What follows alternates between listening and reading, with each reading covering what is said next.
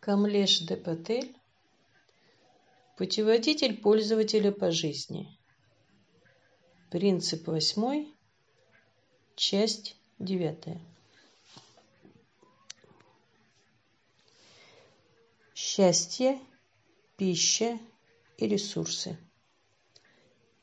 Даджи продолжает серию статей о повседневной жизни, знакомя нас с восьмым универсальным принципом путеводителя пользователя по жизни. Восьмой принцип рассматривает наше отношение к материальным ресурсам, ежедневно используемым нами, особенно к пище и деньгам, которые мы зарабатываем. Он объясняет, как важно быть счастливыми, когда мы едим все, что получаем. И как важно сохранять целостность, благодаря которой еда дошла до нас. Например, поступают ли деньги, которые используются для выращивания и покупки еды, из честных и благочестивых доходов. В качестве отправной точки восьмой принцип помогает нам пересмотреть наше отношение к пище.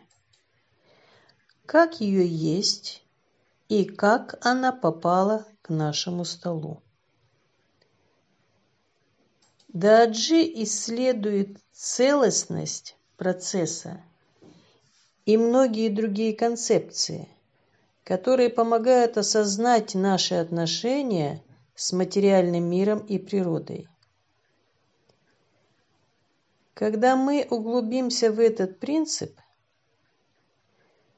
мы погрузимся во взаимодействие материи, энергии и абсолютного состояния, а также в то, как пищу можно обожествить до более высоких вибраций, чтобы она также могла лечить как физические, так и духовные недуги.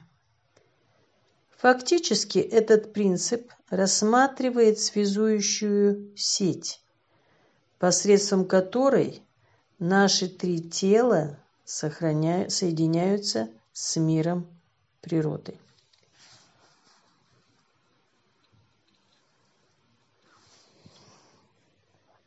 Наше текущее состояние. В этом столетии мы были вынуждены использовать подход к кризисному управлению ресурсами, осознав разрушение нашей окружающей среды и неравенство в условиях жизни различных народов на Земле.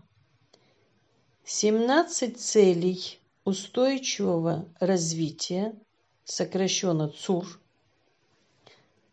согласно Организации Объединенных Наций, это попытка решить эти проблемы и помочь нам работать вместе, чтобы изменить ситуацию. Первые три пункта из 17 пунктов ЦУР касаются денег и продуктов питания. Первое. Повсеместно положить конец бедности во всех ее формах. Второе. Ликвидировать голод. Обеспечить продовольственную безопасность и улучшить питание, а также содействовать устойчивому ведению сельского хозяйства. Третье. Здоровый образ жизни, обеспечить здоровый образ жизни и способствовать благополучию для всех в любом возрасте. В 2020 году более 71 миллиона человек оказались в крайней нищете. И одним из основных аспектов этого явилось отсутствие денег. Проблемы продовольственной безопасности росли и до COVID и затронули в 2018 году 26,4% людей. В 2020 году эти проблемы ухудшаются значительно. Хотя большая часть населения мира страдает от недоедания, почти 40% страдают от хронических болезней образа жизни, связанных с избыточным весом. В целом, мы, как мировое сообщество, нерационально распоряжались продовольственными ресурсами и деньгами, и теперь мы пытаемся решить созданные нами проблемы. Йогический подход к еде и деньгам. Давайте сравним нынешнюю ситуацию с йогическим подходом к ресурсам, который также разделяют мудрецы всех культур.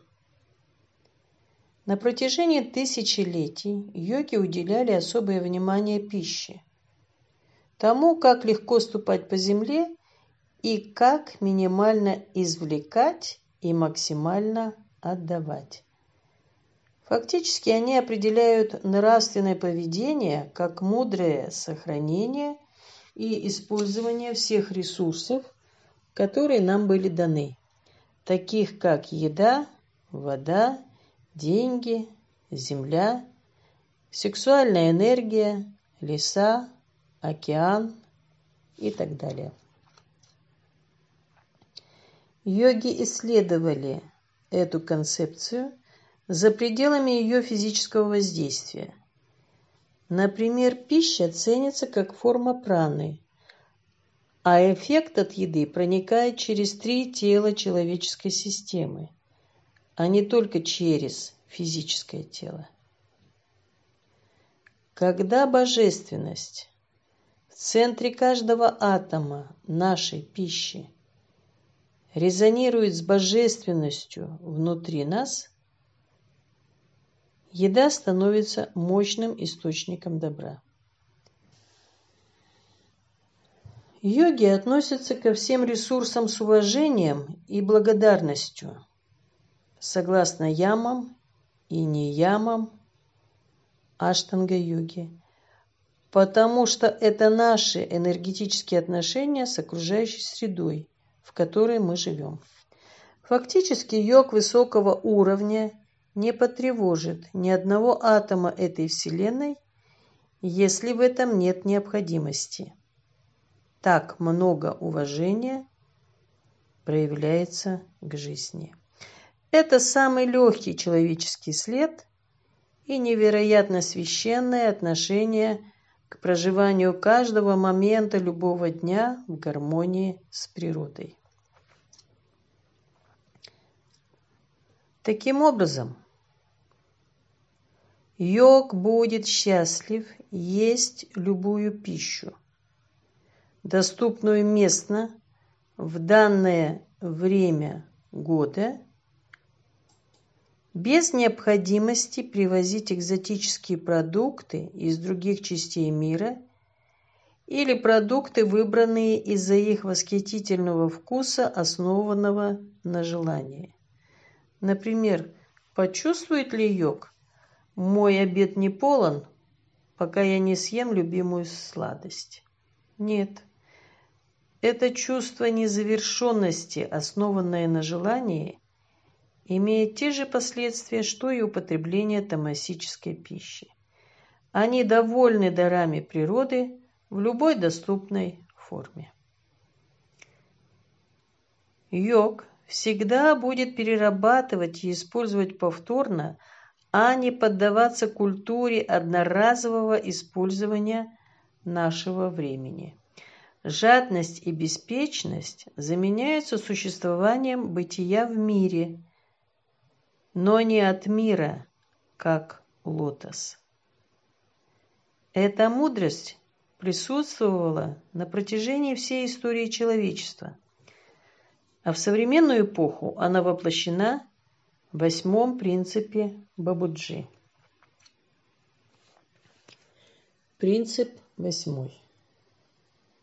Что бы ты ни получил, будь счастлив есть это, находясь в постоянной мысли о божественном, с учетом честных и благочестивых заработков.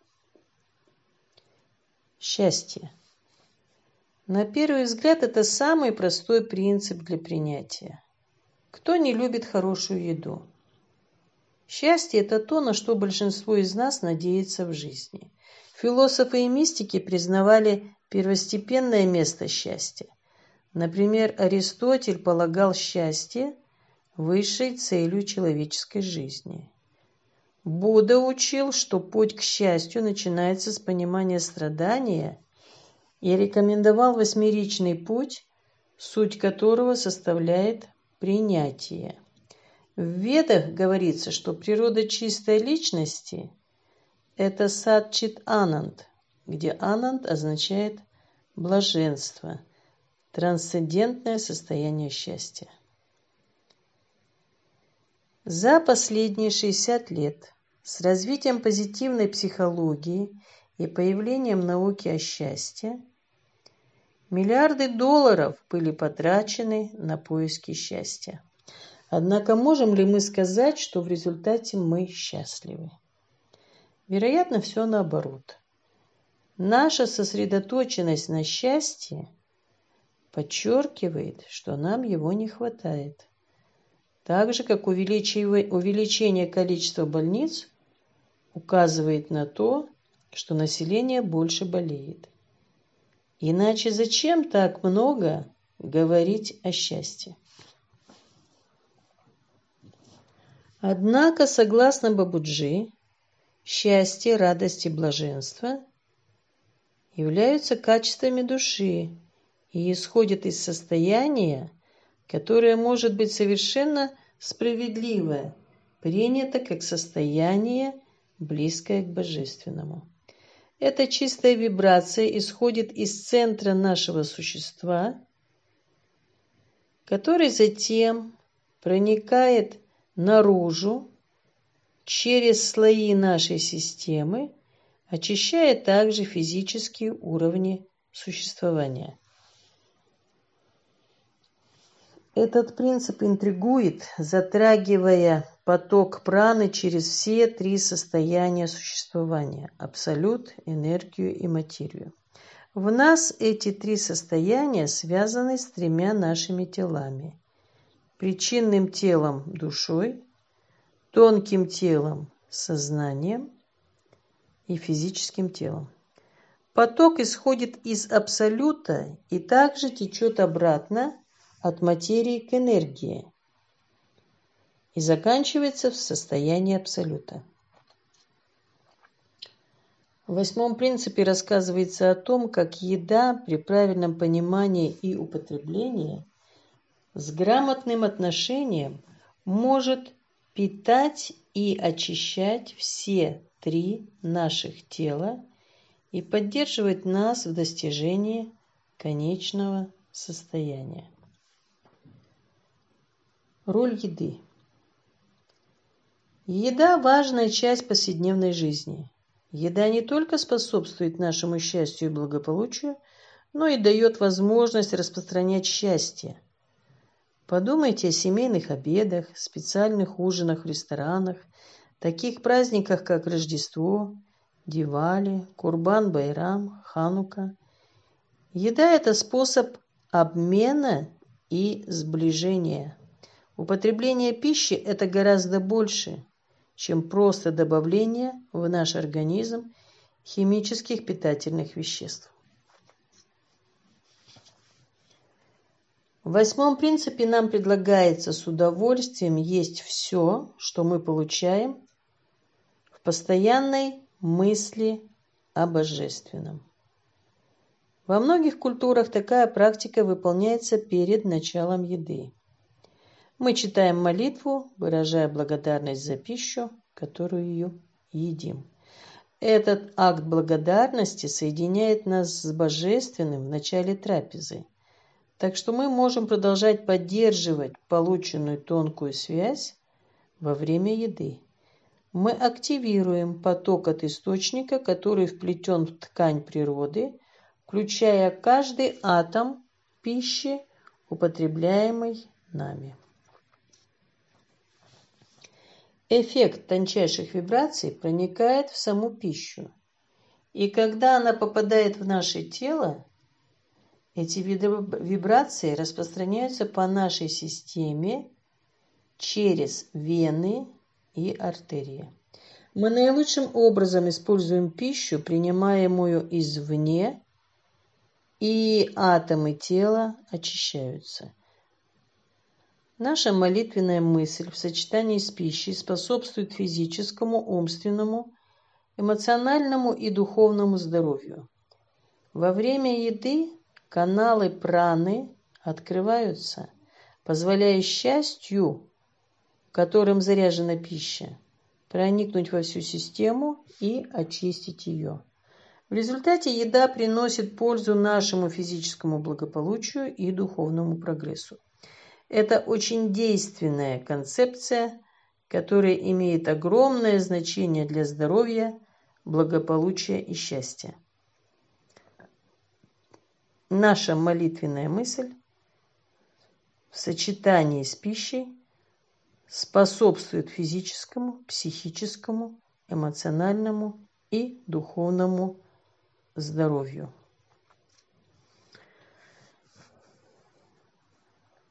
Сила праны. В своем комментарии к этому принципу Бабуджи раскрывает секрет, известный очень немногим – когда мы применяем нашу мысль к пране, она создает силу, которая может вести нас к нашей цели. Когда прана, содержащаяся в пище, соприкасается с нашей мыслью, наполненной счастьем, прана приобретает сверхзаряд. Она очищает все слои системы. По словам Бабуджи, то, что возникает в результате нашего контакта с реальностью, ведет нас к Всевышнему. Это прокладывает нам путь к бесконечному, и таким образом большое расстояние преодолевается очень легко. Это наблюдение Бабуджи, что наше расширение сознания может быть ускорено с помощью праны пищи, находящийся в контакте с реальностью, является одним из самых удивительных сокровищ, которыми он делится. Когда во время еды мы концентрируемся на Всевышнем, то ощущаем его эффект.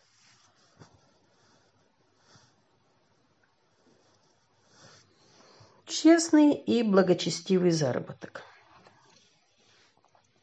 Теперь мы подошли к заключительной части этого принципа – важности честного и благочестивого заработка. Я получаю вопросы от многих людей по всему миру об этой части восьмого принципа. Начнем с благочестивых заработков.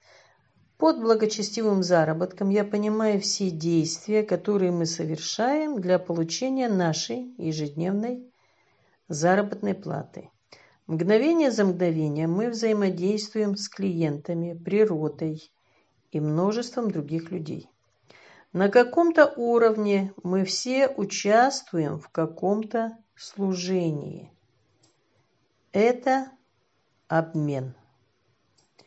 Независимо от типа обмена, как мы можем сделать такие действия благочестивыми, будь то физические умственные, эмоциональные или интеллектуальные.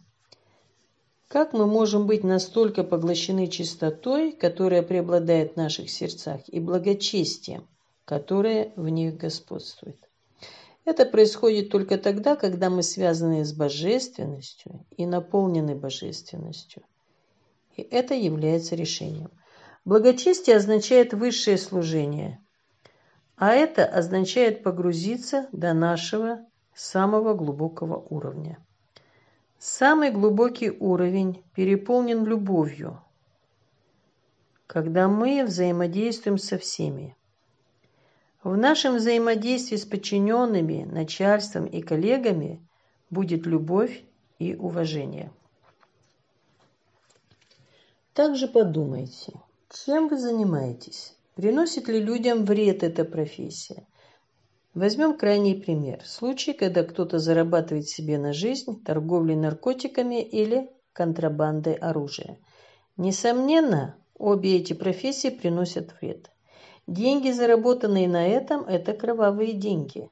Зная это, были бы вы счастливы? Различные профессии в разной степени приносят вред другим. Но каждый из нас должен решать, приносит ли наш труд людям пользу или вред. Это первая проверка, которая определяет, является ли наше занятие благочестивым или нет. Второй критерий. Нравится нам то, что мы делаем, или ненавидим. Когда нам нравится то, что мы делаем, чтобы зарабатывать на жизнь, мы счастливы. Когда мы ненавидим то, что делаем, мы несчастны. Третий тест. Позволяет ли наша профессия вести сбалансированную жизнь? Если мы работаем от 16 до 18 часов в день, как многие люди – есть ли у нас время для других важных аспектов жизни, таких как семья, здоровье и духовность? Мы не будем счастливы в такой ситуации. Теперь переходим к честности. Включает ли ваша профессия какой-либо вид нечестности, будь то обман вашего клиента или правительства? Если ваша профессия связана с дачей или получением взяток, фальсификацией информации или любой другой нечестной, аморальной, антиобщественной или незаконной деятельностью, вы не зарабатываете честно. Я также испытываю искушение сказать, что если вы не делаете все возможное на своей работе, вы также поступаете нечестно. Этот список не охватывает все сценарии, но я уверен, что вы уловили идею. Многие из вас могут подумать, я согласен с этим, но у меня нет выбора. Поэтому спросите себя, каковы мои намерения? Они чистые? Соответствуют ли они ямам и не ямам и этим десяти принципам? Вам могут потребоваться вера и смелость, чтобы изменить свою жизнь. Если ответ будет «нет» или «не полностью». Итак, мы должны очень внимательно относиться к тому, что мы потребляем. Даже самые сатвические овощи, купленные посредством нечестного заработка, будут иметь вибрацию другой природы – в тот момент, когда мы потребляем то, что было куплено за счет неправильного заработка, вибрации становятся более тяжелыми и сложными. Основная тема, пронизывающая все учения сердечности – чистота. Мы произошли из чистоты, Центром нашего существа является чистота, и именно чистота ткет нашу судьбу до конечного состояния. Но наши мысли, чувства и действия добавляют в нашу систему примеси и сложности, и они бывают разной степени тяжести. Например, если мы занимаемся нечестной деятельностью или коррупцией, в систему добавляется много загрязнения – и это влияет не только на нас. Вы можете думать, что делаете прекрасную работу, даря много хороших вещей своей семье, в то время как на самом деле вы можете разрушать их, зарабатывая нечестным путем. Это то, что мы называем побочным эффектом. Ваша жена и дети могут не иметь ничего общего с вашими заработками, но уровень ваших вибраций будет влиять на них. так заражаются вибрациями. Если вы зарабатываете на жизнь чистыми и благочестивыми средствами, ваша совесть чиста, и все в семье выигрывают. Вещи в природе чисты, потому что основой является чистота. Вещи, заработанные человеком, тоже могут быть чистыми, когда они добываются чистым и благочестивым способом.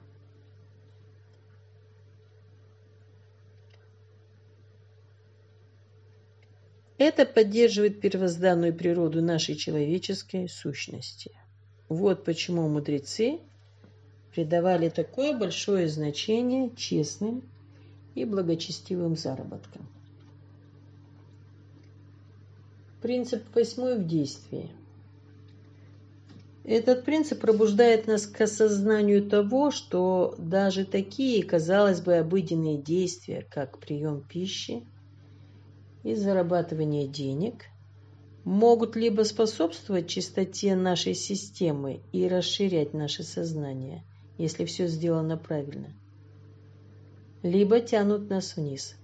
Как обсуждалось ранее, много говорится о счастье – которое является главной целью человечества. Фактически стремление к счастью записано в Конституции некоторых стран. Потратив столько времени и ресурсов на расшифровку счастья и ни к чему не придя, мир может быть готов услышать правду. Вещи в природе чисты, потому что основой является чистота. Вещи, заработанные человеком, тоже могут быть чистыми, когда они добываются чистым и благочестивым способом.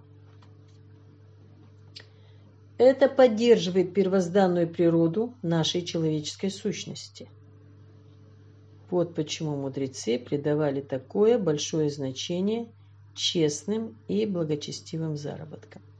Я много раз говорил и писал об этом. Прочное счастье не приходит из внешних источников. Счастье – это состояние рядом с Божественным, центром нашего существа, и его эффекты проникают во внешние слои и очищают их. Если мы смотрим на себя как на энергетические поля с рядом слоев различных вибрационных уровней,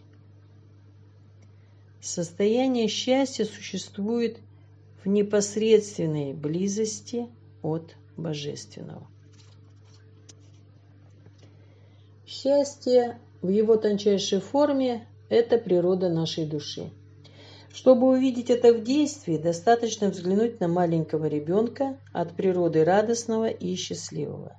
Основное заблуждение, которое, кажется, сбило нас с пути, состоит в том, что счастье приходит от внешних факторов.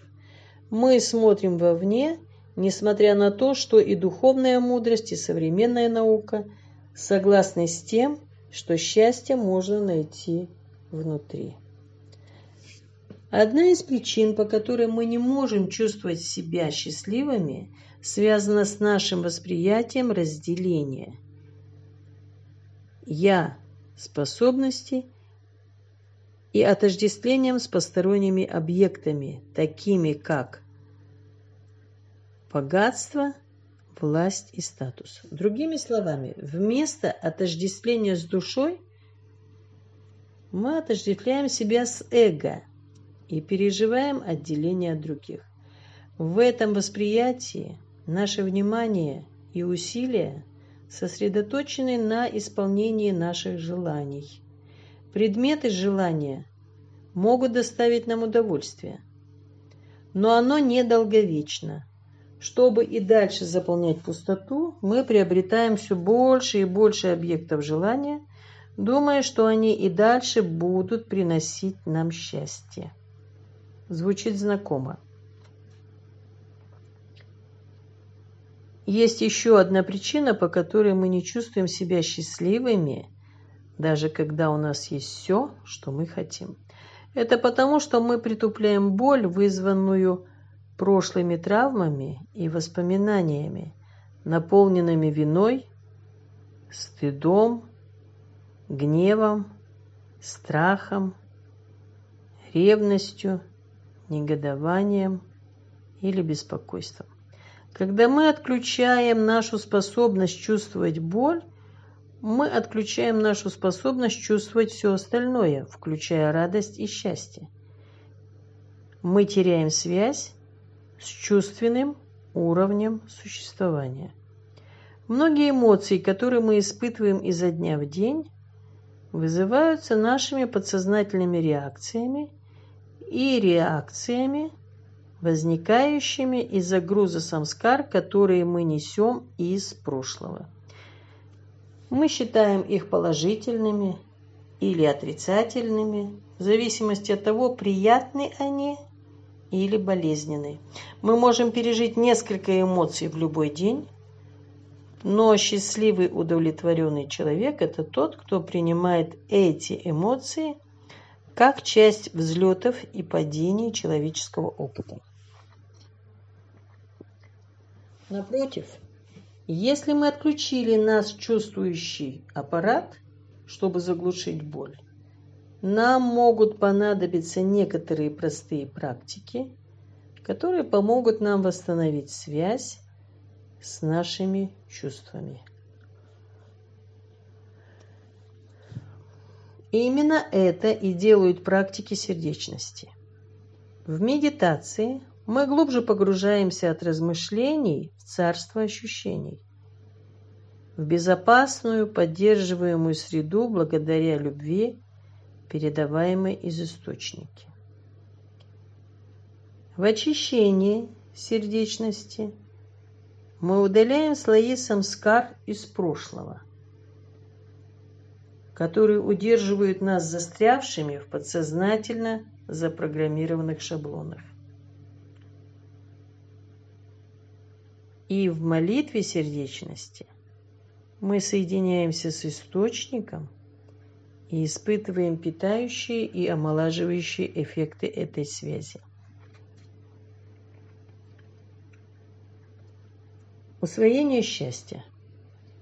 Медитация – это основа духовности. Без медитации невозможно достичь даже незначительного духовного положения или состояния, не говоря уже о прикосновении к состояниям чистоты. И мы чувствуем это в конце сеанса медитации сердечности. Мы переживаем сдвиг в нашем внутреннем состоянии. Это вызвано расширением нашего сознания. Затем мы следуем методу усвоения этого внутреннего состояния во всем нашем существе – Точно так же, как мы усваиваем пищу в процессе метаболизма после еды. Этот процесс духовной ассимиляции я назвал ПОУОС. Это позволяет нам чувствовать расширение во всех слоях нашего существа. Когда мы не посвящаем время на усвоение – мы теряем новое состояние. Продолжительная практика по УОС после медитации имеет эффект преобразования всех слоев нашего существа, от духовного до энергетического и физического. Я бы назвал это подходом сверху вниз. Метод, раскрытый в принципе восьмом, это подход снизу вверх когда ассимиляция начинается с материального и распространяется на энергетическое и духовное, заканчиваясь в конечном состоянии. Эти два подхода дополняют друг друга на нашем пути к цели. Разве не удивительно, что мы можем достичь высшей формы счастья силой мысли – и осветить пищу, которую принимаем. Этот процесс может очистить каждую частицу тела, что приведет к физическому и духовному здоровью.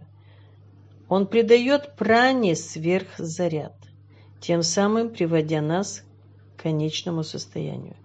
В другой книге «Эффективность раджа-йоги» Бабуджи подтверждает это.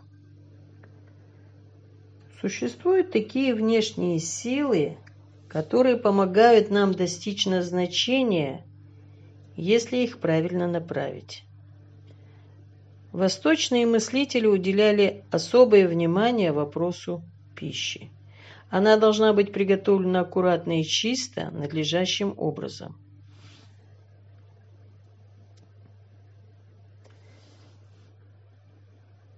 Это гигиенический момент.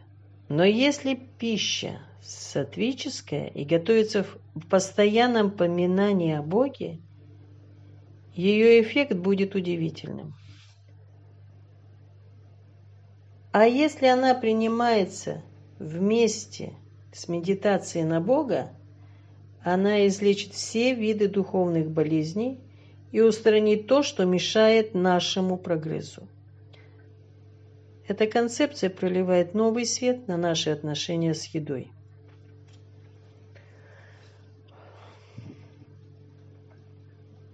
прием пищи как нечто священное. До середины прошлого века не хватало еды. И это по-прежнему существует во многих частях мира. Однако с изобретением переработанных пищевых продуктов этот дефицит был устранен в экономически процветающих странах. Но есть и обратная сторона – Вместо того, чтобы питать нас, еда стала одной из основных причин болезней. По данным ВОЗ, в 2016 году около 40% взрослых в мире имели избыточный вес, и процент детей не сильно отставал. Ожирение превратилось в эпидемию, и тремя основными причинами являются переедание, низкая питательная ценность пищи и то, как мы едим, включая наше общее отношение. Все это в сочетании с недостаточной физической активностью и высоким стрессом приводит к так называемым болезням образа жизни, таким как высокое кровяное давление, диабет, ишемическая болезнь сердца и некоторые формы рака. Говорят, что эмоциональное питание является одной из причин переедания –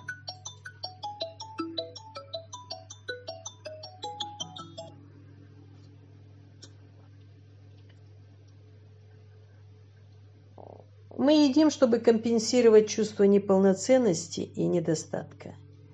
Мы едим из-за стресса и беспокойства. Иногда мы намеренно полнеем из-за детской травмы. Тяга к еде – одно из самых сильных желаний. Все это решается с помощью восьмого принципа. Я также хочу коснуться различных видов пищи, которую мы употребляем – Многие люди стали вегетарианцами или веганами после того, как поняли, каким образом вид пищи влияет на наше здоровье и благополучие. Йоги также рассматривают здесь другую точку зрения.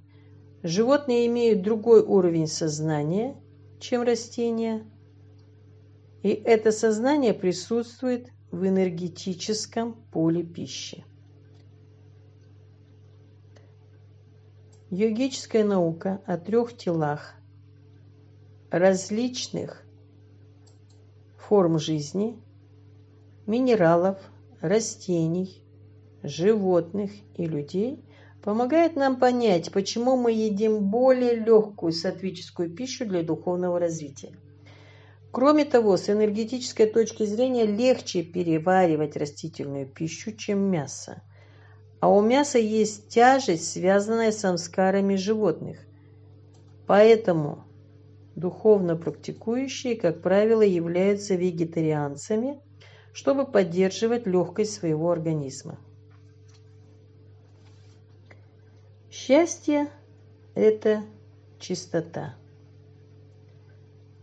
Читая эти страницы, вы, возможно, задаетесь вопросом, касается ли этот принцип счастья, чистоты или наших отношений с такими ресурсами, как еда и деньги.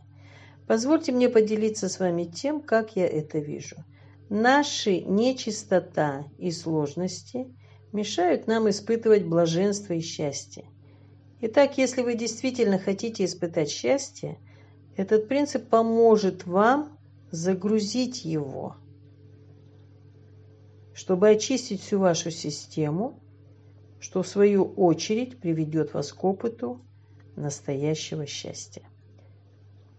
Тогда ваши отношения со всеми ресурсами будут простыми, чистыми и созвучными природе.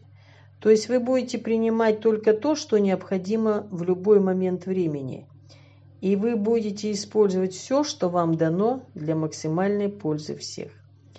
Не будет необходимости разбазаривать или тратить пищу или деньги, или быть жадным, и никакой необходимости в нечестных отношениях с кем-либо. Принцип восьмой целиком относится к образу жизни. Как мы зарабатываем, как эти деньги используются для покупки продуктов питания, как они готовятся, как потребляются и что мы делаем после еды. Многие из нас молятся перед едой. Но как насчет наших мыслей во время еды или после еды? Как мы усваиваем пищу? Не думайте, что после молитвы работа окончена. Как утренняя медитация – это начало усвоения медитативного состояния на день, так и прием пищи – это начало усвоения пищи, содержащейся в этой трапезе. Итак, вот простое предложение. Пообедав, закройте глаза на полминуты и соединитесь со своим центром.